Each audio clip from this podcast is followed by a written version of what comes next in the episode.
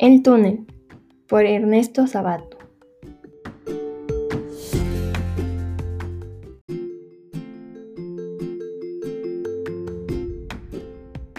Capítulo 3 Todos saben que maté a María Iribarne Hunter, pero nadie sabe cómo la conocí, qué relación estuvo exactamente entre nosotros y cómo fui haciéndome a la idea de matarle.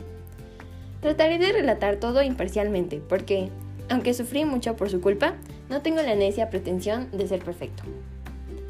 En el Salón de Primavera de 1946 presenté un cuadro llamado Maternidad. Era por el estilo de muchos otros anteriores. Como dicen los críticos en su insoportable dialecto, era sólido, estaba bien arquitecturado. Tenía, en fin, los atributos que esos charlatanes encontraban siempre en mis telas, incluyendo ciertas cosas profundamente intelectuales, pero arriba a la izquierda, a través de una ventanita, se veía una escena pequeña y remota. Una playa solitaria y una mujer que miraba el mar. Era una mujer que miraba como esperando algo, quizá algún llamado apagado y distante. La escena sugería, en mi opinión, una soledad ansiosa y absoluta. Nadie se fijó en esta escena. Pasaban la mirada por encima, como por algo secundario, probablemente decorativo. Con la excepción de una sola persona, Nadie pareció comprender que esa escena constituía algo esencial. Fue el día de la inauguración. Una muchacha desconocida estuvo mucho tiempo delante de mi cuadro, sin dar importancia, en apariencia, a la gran mujer en primer plano, la mujer que miraba jugar al niño. En cambio, miró fijamente la escena de la ventana, y mientras lo hacía tuve la seguridad de que estaba aislada del mundo entero. No vio ni oyó a la gente que pasaba o se detenía frente a mi tela.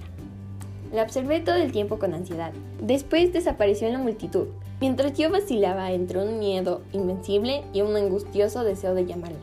¿Miedo de qué?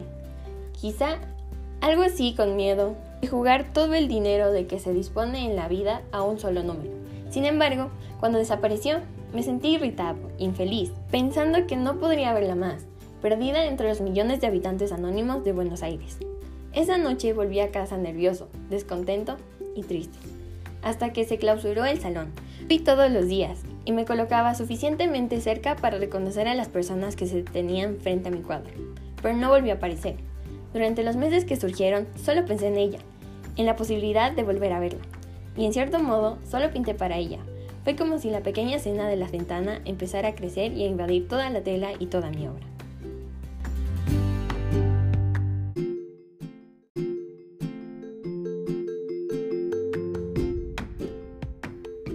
Gracias por su atención.